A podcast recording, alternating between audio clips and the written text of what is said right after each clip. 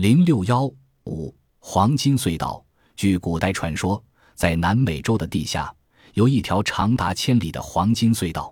沿着这条隧道向前迈进，就可以到达黄金国。黄金国里埋藏着大量黄金，国王和贵族所戴的帽子和衣服上都装饰着黄金。许多宏大的公共建筑物用巨大的金块砌成拱门，装饰着精美的浮雕，显得极为豪华。甚至连国王的马鞍、拴马桩、狗项圈等，也都是用大块的黄金做的。黄金国究竟在哪里？众说纷纭。有的说它在伊犁的安第斯山中，四周山岭绵延，层峦叠峰，全国臣民把太阳当作最早神灵而顶礼膜拜。每当旭日初升，晨曦普照，或在夕阳西下，红霞染映，黄金国显得分外妖娆。也有人说。黄金国是在海拔两千七百米、由死火山口形成的戈亚达比达湖畔，每年定期举行祭祖黄金神的仪式。国王与贵族把许多黄金饰物作为供奉神灵的礼物而投入湖中，宗教的狂热使他们如痴似醉，有时抬着骆马投入湖中，作为敬献给神灵的活祭品。有人说，黄金国在一个名字叫巴里马的黄金湖畔，有的却认为。黄金国隐藏在里里诺斯河与亚马逊河之间的某一地区。关于黄金隧道与黄金国的传说还有许许多多，在民间广泛流传，越传越神奇，但谁也无法准确地说出它的具体地点和真实情况。从公元十五世纪以来，由于西欧各国商品货币经济的发展和资本主义关系的萌芽，金属货币成为普遍的支付手段。这就引起欧洲的商人和封建主对于黄金的强烈渴求。关于南美洲有黄金隧道和黄金国的传说，在欧洲广泛传播后，西欧社会上自国王、僧侣、大贵族下至中小贵族，尤其是商人和海盗，都渴望到南美洲寻找黄金隧道与黄金国，于是掀起了一股黄金热的狂潮。恩格斯在。论封建制度的瓦解和民族国家的产生中指出，黄金一词是驱使西班牙人横渡大西洋到美洲去的咒语。黄金是白人刚踏上一个新发现的海岸时所要的第一件东西。公元一五三六年，西班牙总督受命凯撒率领一支由九百多人组成的探险队，在南美洲的西北部进行考察达三年多之久。他们曾经深入到科迪勒拉山脉和马格达雷纳河一带的深山密林中探索黄金，结果只剩下凯撒一人返回，没有发现黄金隧道与黄金国的一丝一毫踪迹。凯撒不死心，二十七年后，他又重新组织一支二千八百多人的庞大探险队，从海拔两千六百四十五米的波哥大出发，在荒山野岭度过了三年多，最后仍然一无所获。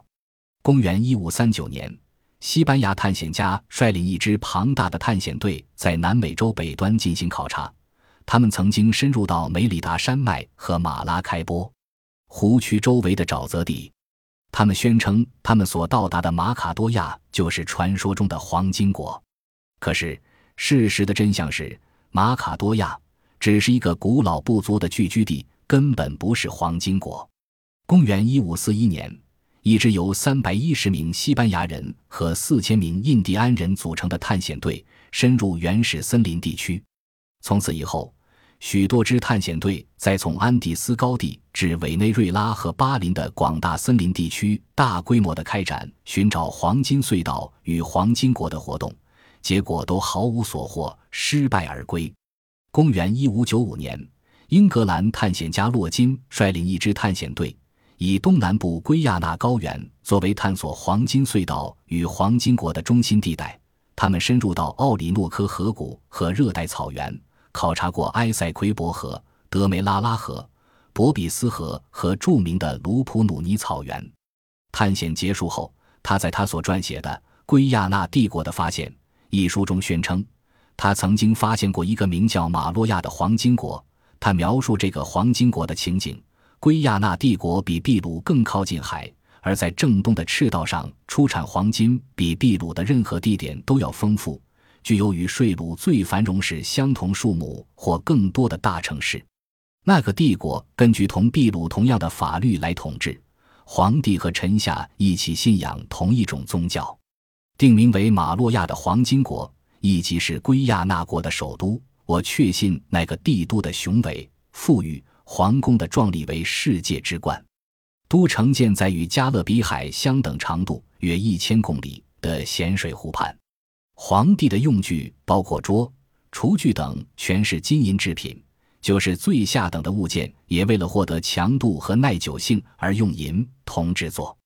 在皇帝的寝宫内有巨大的黄金人像，